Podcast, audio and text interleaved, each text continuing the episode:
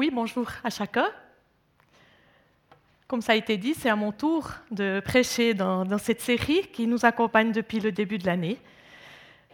Puisque Dieu nous a tant aimés, aimons-nous les uns les autres. C'est le titre de la série. Et aujourd'hui, justement, une espérance fondée dans l'amour. Peut-être que vous avez été un petit peu euh, perturbé par les différents versets parce on a un verset qui, sort du texte qui, a été choisi pour, euh, pour cette série, qui est dans 1 Jean 4. Et après, il y a encore des versets qui se rajoutent euh, dans, dans, dans, la thématique, en fait. Avant de commencer, j'avais envie de montrer cette peinture qui est d'un artiste équatorien. Peut-être que certains le, le connaissent, ça fait partie d'un calendrier. Et puis, je trouvais que c'était une belle image qui montrait cette espérance, ces graines qui, qui sont semées, ces graines d'amour qui jaillissent, et à l'image aussi euh, du printemps euh, que nous vivons. Même s'il pleut aujourd'hui, on voit ces arbres en fleurs et cette nature qui se réveille. Et ça me fait penser vraiment à l'espérance. En préparant cette prédication, j'ai aussi tout à nouveau réalisé combien ce texte était riche et dense qu'on a choisi dans Jean, dans 1 Jean 4, euh, dense et riche. Mais je me suis aussi posé la question, je l'ai partagé lundi soir à la, rencontre de Prions Ensemble, où est-ce que j'en suis après cette série? On en est à peu près aux trois quarts. Où est-ce que j'en suis dans mon cheminement avec ou dans l'amour de Dieu dans l'expression de, de, mon amour euh, envers vous, envers ceux qui m'entourent? Est-ce que j'ai fait un peu d'avance? Et où en sommes-nous aussi en tant qu'Église? Est-ce que nous avons musclé notre amour Ça a été le thème une fois d'une des prédications. Est-ce qu'on a pu exercer un petit peu ces, actes d'amour autour de nous? Parce que c'est vrai que ça ne nous tombe pas du ciel d'exercer l'amour. C'est quand même quelque chose, il me semble, qui s'exerce. Mais heureusement, Dieu a de la patience avec nous. Et ça, c'est un immense cadeau. Aujourd'hui, donc, nous sommes invités à nous projeter plutôt dans le futur. Arriver avec assurance au jour du jugement. C'est un thème qu'on n'a pas vraiment l'habitude d'aborder, il me semble, en tout cas pas pour ma part, et j'ai remarqué aussi que ce n'était pas un thème tout tout simple en préparant la prédication. Alors je vous invite déjà à lire le verset que euh, l'équipe a choisi pour la prédication de ce matin. Euh, le verset c'est 1 Jean 4, 17. Je lis dans deux versions différentes. Tout d'abord celle, euh, la version de la Taube et puis celle de la Nouvelle Français courant. En ceci, L'amour parmi nous est accompli, que nous avons pleine assurance pour le jour du jugement. Parce que, parce que tel il est lui, Jésus, tel nous sommes nous aussi dans ce monde. Et dans la Nouvelle Français courant, donc, ce que vise l'amour parfait pour nous, c'est que nous soyons pleins d'assurance au jour du jugement. Nous le serons, parce que notre vie dans ce monde est semblable à celle de Jésus-Christ. Assurance au jour du jugement, confiance, espérance pour le jour du jugement.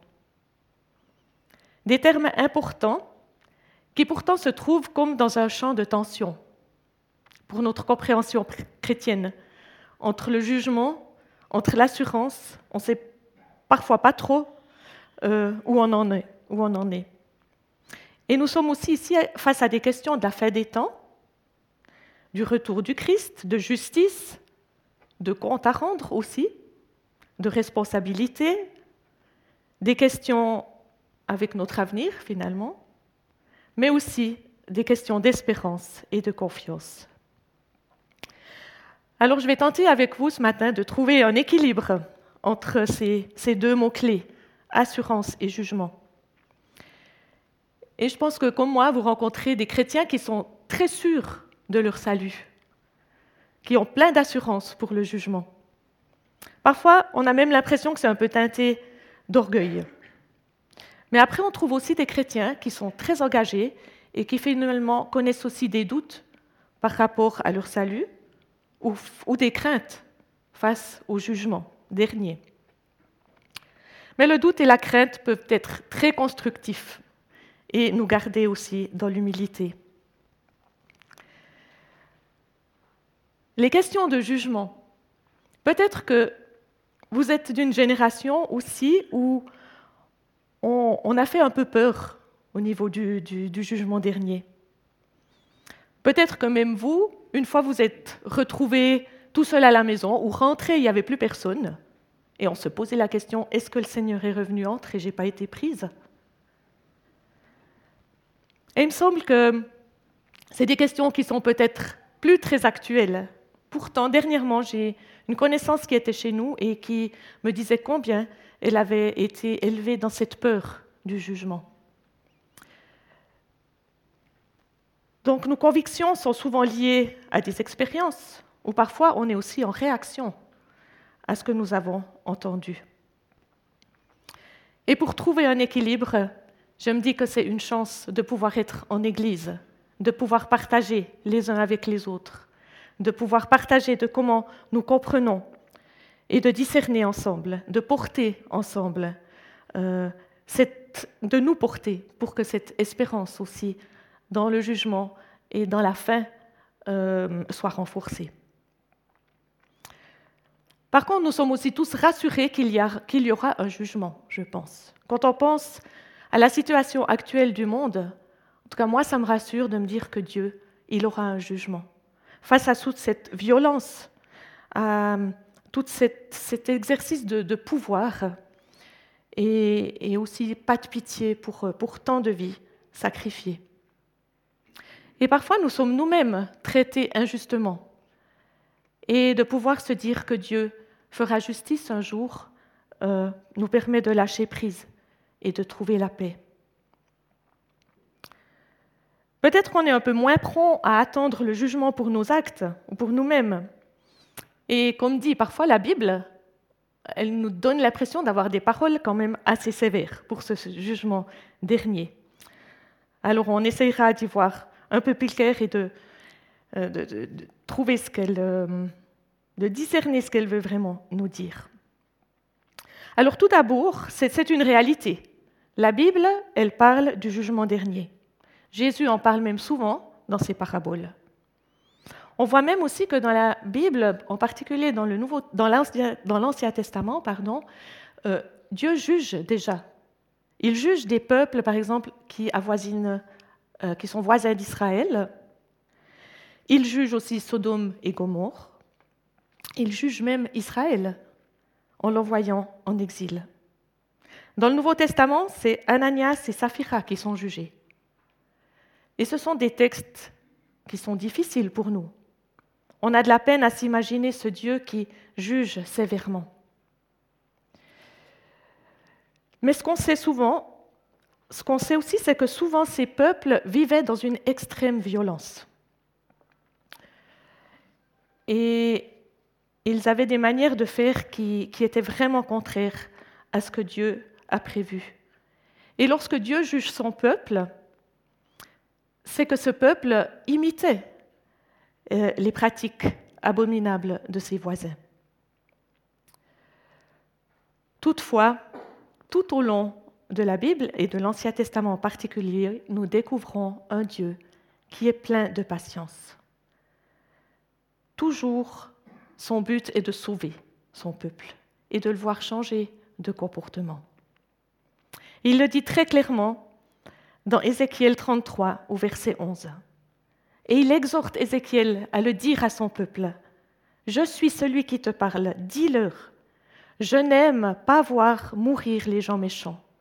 Tout ce que je désire, c'est qu'ils changent de conduite et qu'ils vivent.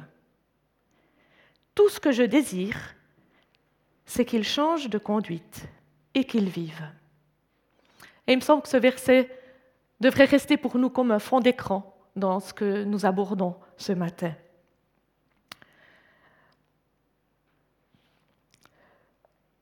Le but est donc d'arriver au jugement avec assurance. L'assurance peut être aussi décrite comme une confiance libre, du courage joyeux, de la hardiesse. Et en réfléchissant, il me semble que c'est en demeurant dans l'amour que nous avons l'assurance du jugement.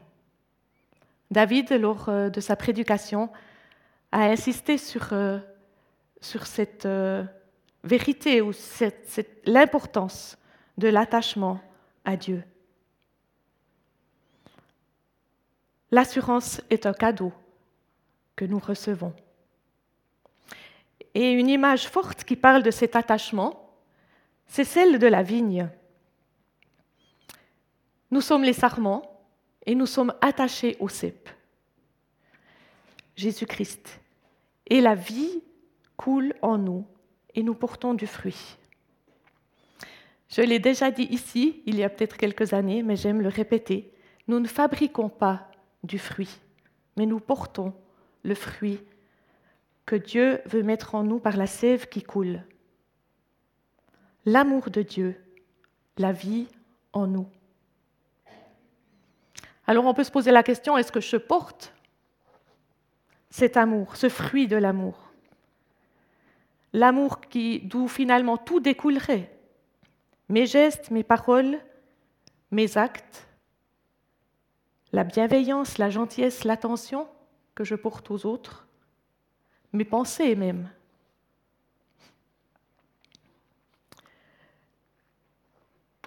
Alors ce qui motive notre espérance ou notre confiance pour le jugement, ce n'est pas vraiment le faire. Nous ne sommes pas en train de faire plein de choses pour nous rassurer, nous rassurer d'hériter du royaume et de la vie éternelle. Non, c'est autre chose qui motive nos actes. Et nous trouvons une réponse intéressante de ce même texte que nous étudions depuis plusieurs semaines, au verset 12, j'aimerais y revenir. Et il me paraît essentiel pour que nous comprenions bien la motivation et la compréhension d'aimer. Il est dit donc dans 1 Jean 1, verset 12, Personne n'a jamais vu Dieu. Or, si nous nous aimons les uns les autres, Dieu demeure en nous et son amour se manifeste parfaitement en nous. Si nous nous aimons les uns les autres, Dieu demeure en nous et son amour se manifeste. Dieu donc devient ainsi visible. Et c'est cela qui motive, qui nous motive c'est de rendre Dieu visible dans le monde dans lequel nous vivons.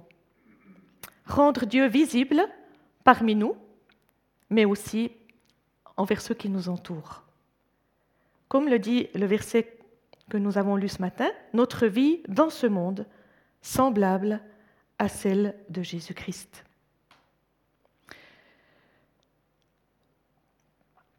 Et nous continuons il y a un peu beaucoup de textes bibliques ce matin, mais j'avais l'impression, en préparant ma prédication, que chaque fois que je lisais quelque chose, un autre verset expliquait l'autre. Et c'était d'une richesse incroyable. Et je ne pouvais pas ne pas les, citer finalement.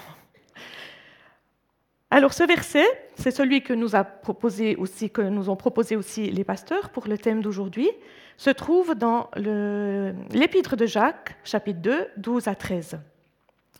Le contexte de ce verset, c'est celui de l'inégalité de traitement entre les pauvres et les riches dans les assemblées. Et nous savons que l'épître de Jacques euh, est vraiment axé sur les œuvres, sur la mise en pratique de, notre foi. Il est radical et très entier, Jacques. Parfois, il nous dérange un peu. Mais il nous rappelle également, dans le premier chapitre, la générosité de Dieu. Dieu veut nous donner ce dont nous avons besoin pour vivre cette foi pratiquement. Il nous donne sagesse, intelligence et il nous la donne sans faire de reproches. C'est aussi un encouragement. Alors, Jacques, chapitre 2, les versets 12 à 13. Parlez et agissez comme des gens qui seront jugés par une loi qui rend libre. En effet, Dieu sera sans pitié quand il jugera celui qui n'aura pas manifesté de bonté envers les autres. Mais la bonté l'emporte sur le jugement. Jacques nous invite clairement à exercer la compassion envers les autres. Et cette compassion l'emportera sur le jugement. Il nous met vraiment en route, ce Jacques. Et ici, il est encore question d'une loi qui rend libre. Elle, elle est libre parce qu'elle a été rendue parfaite en Jésus-Christ. J'aime bien vous, vous citer peut-être un auteur qui m'a semblé euh, dire cela dans des mots qu'on pouvait bien comprendre. C'est Stéphane Reum, c'est un Canadien. Il se réfère à l'apôtre Paul et il dit La croix change radicalement la place de la loi. La nouvelle loi, c'est la grâce. Et cette grâce ne requiert que d'être acceptée. En tant que croyants, nous pouvons quitter une logique de performance pour entrer dans une logique du don. Le jugement et la loi de Moïse restent en place, mais pas à n'importe quelle place. La loi vient structurer l'éthique chrétienne et n'est plus normative pour trouver Dieu. La loi divine est une balise et non un critère de salut. C'est une loi qui nous rend libres parce qu'elle est don aussi, don de Dieu. Et nous, nous entrons aussi dans, quelque chose qui est de l'ordre du don et non plus de la performance. L'autre verset qui est proposé est celui de Matthieu 12, 7. Et il nous fait lui aussi entrer dans cette logique qui met l'accent sur la compassion. Les disciples ne respectent pas le sabbat et les Juifs viennent faire des reproches à Jésus. Il lui-même cite ce verset dans Matthieu, mais il est tiré d'Osée. Il dit, car vous ne connaissez pas ce verset, car je désire la bonté plutôt que les sacrifices. Toujours à nouveau cette bonté, cette compassion à exercer. Ça fait beaucoup de choses dans ce texte et aussi dans, la méditation de ce texte. Je me, suis bien rendu compte que c'était assez consistant. Et peut-être c'est bien de faire un petit résumé entre deux. Et pour cela, j'ai choisi euh, le logo de, de, cette série que j'aime beaucoup et qui a pris aussi un sens euh, particulier dans la préparation de ce message.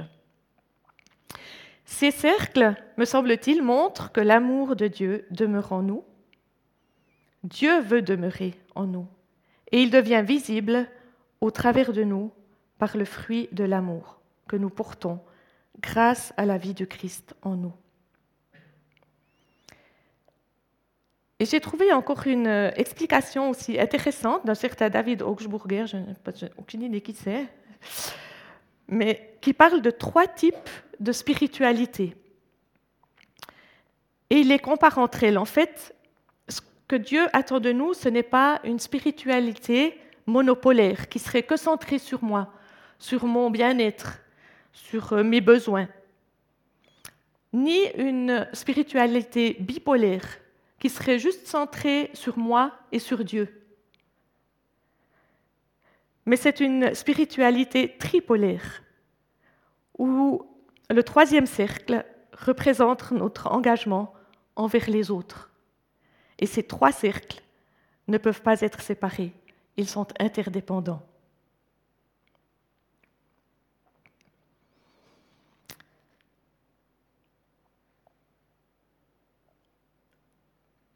Jacques nous invite à parler et à agir comme des personnes qui seront jugées. Qu'est-ce que ça veut dire concrètement? Qu'est-ce que ça signifie pour moi concrètement? Alors Jésus lui-même, et j'aime bien me référer au Christ, parle du jugement dernier, comme je l'ai déjà dit, dans plusieurs paraboles, mais il nous, invite aussi à des actes très concrets. Dans Matthieu 25, euh, plusieurs versets. Et ce texte, dès que j'ai su ou j'ai découvert euh, le thème de ce matin, j'ai tout de suite pensé à, ce, ce passage-là de la parole. Et il me semble que dans ce passage, on arrive dans l'aboutissement du projet de Dieu pour les croyants. C'est un texte que vous connaissez sûrement. C'est celui qui dit, qui commence par une invitation magnifique. Venez, vous tous qui êtes bénis de mon Père. Héritez le royaume qui a été préparé pour vous depuis la fondation du monde.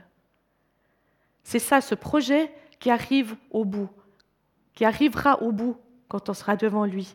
Venez, vous tous qui êtes bénis de mon Père, héritez le royaume qui a été préparé pour vous depuis la fondation du monde. Mais il y a une suite. Car j'ai eu faim et vous m'avez donné à manger. J'ai eu soif, vous m'avez donné à boire. J'étais étranger, vous m'avez recueilli.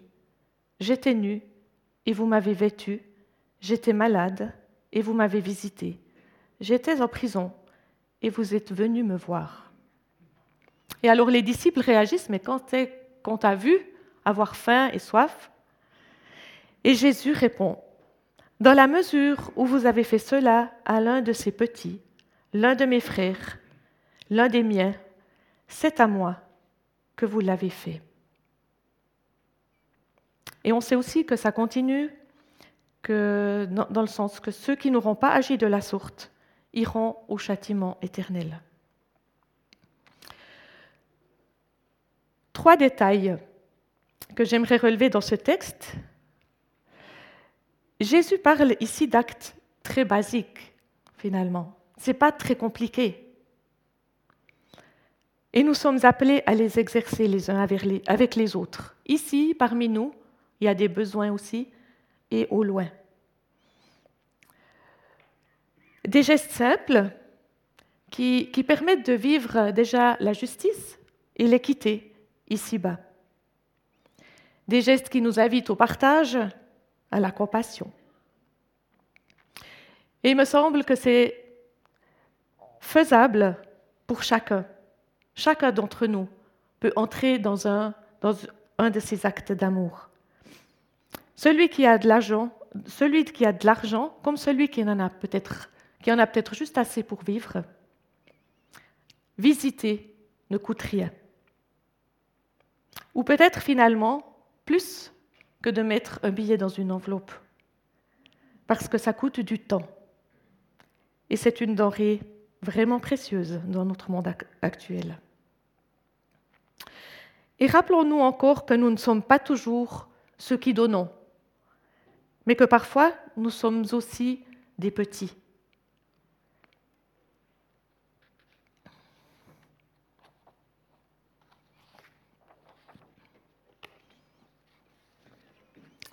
Juste avant ce texte, Jésus nous parle de son retour, qu'il est imprévisible, que personne ne connaît, ni l'heure, ni le jour, et que nous avons à veiller.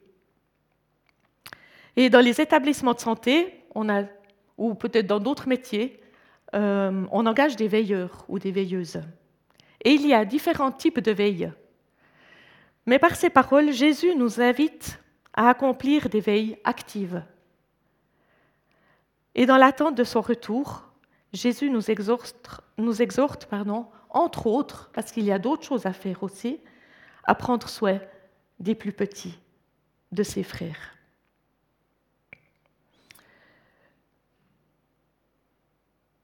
En conclusion, j'aimerais insister encore sur la bonne motivation d'exercer l'amour. Et je citerai encore euh, N.T. Wright, qui, qui nous recentre sur euh, la motivation d'exercer l'amour. Et il nous dit, ne perdons pas de vue que ce que Dieu désire, ce sont des personnes transformées, transformées par l'amour reçu, transformées par l'enseignement du Christ lui-même, renouvelées par sa vie, en vue ou par, anticipation sur la nouvelle création. Transformés par l'enseignement du Christ lui-même, renouvelés par sa vie en vue d'eux ou par anticipation sur la nouvelle création. Et c'est en cela que nous sommes en chemin, et plus particulièrement vers Pâques. Le Christ ressuscité a lui-même inauguré et établi cette nouvelle création. Et nos actes d'amour envers nos prochains trouvent leur, sens dans ce que nous sommes envoyés par le Christ pour faire apparaître et pour faire vivre la nouvelle création dans le monde dans lequel nous vivons. Ça, peut paraître une grande tâche, mais Dieu nous a envoyé son esprit qui nous, qui nous permet de demeurer dans son amour. A toujours ce, cet attachement et ce terme de demeurer dans l'amour qui nous accompagne. Mais l'Esprit nous rend aussi capables de témoigner de cet amour.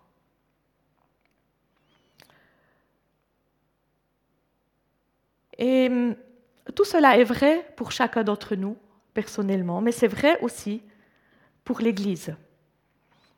Alors que nous avons maintenant de magnifiques locaux, permettons à l'amour de Dieu d'y demeurer. Parce que nous visons l'amour parfait et que nous aimerions pouvoir dire un jour ensemble, avec humilité, nous serons pleins d'assurance au jour du jugement, parce que la vie de cette Église est semblable à celle de Jésus, parce que l'Arsenal est un lieu d'accueil, de rire, de guérison et d'espoir, un lieu d'amitié, de partage, de justice, de projets sociaux, de vie nouvelle. C'est là aussi, c'est ici aussi que nous continuons de louer, d'adorer, que nous apprenons à prier, que nous jetons nos regards dans la parole de Dieu afin de nous engager pour un monde empreint de valeurs, des valeurs du royaume. J'aimerais pour terminer vous inviter à lire ensemble une prière que j'ai découverte.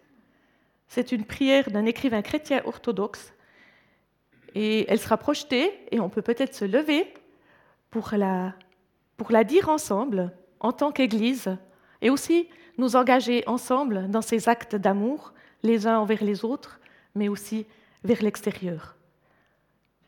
Si le texte ne vous convient pas, pas de souci, mais voilà, j'avais l'impression que c'était une prière qui concluait bien cette, euh, prédication. Grand Dieu, c'est ton amour qui nous a appelés ici oui, nous avons été créés par amour, pour l'amour. Nous portons encore ton image vivante, mais elle est pervertie, déshonorée, désobéissante. Nous venons écouter ton appel, rechercher ton amour de tout notre cœur, de tout notre esprit. Grand Dieu, tu nous appelles par notre nom, tu nous accueilles comme les tiens non pas en raison de nos mérites, de nos droits, de nos prétentions, mais seulement par ton amour et ta grâce. Nous aspirons à apercevoir le trône de ta miséricorde et nous te découvrons, agenouillés à nos pieds. Alors prenons le linge, rampons le pain et humilions-nous, appelons-nous amis. Souffrons et servons jusqu'à ce que tous soient nourris. Montrons à quel point l'amour veut travailler jusqu'à ce que toute la création chante, à quel point l'amour veut remplir le monde, couronner toute chose.